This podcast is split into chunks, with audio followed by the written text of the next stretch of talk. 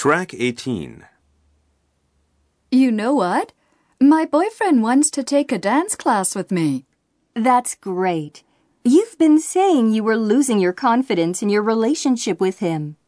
The dance class might help you regain your confidence in the relationship. I don't know. I've never danced. What if my poor dancing screws up the relationship even more?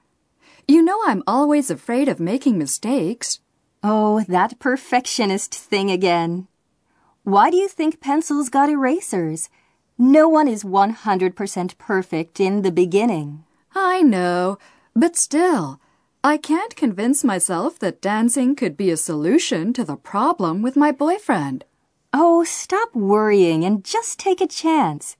You've been complaining your boyfriend doesn't spend enough time with you.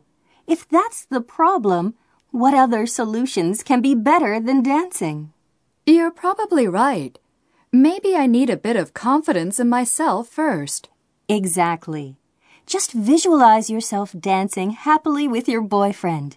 That'll give you all the confidence you need.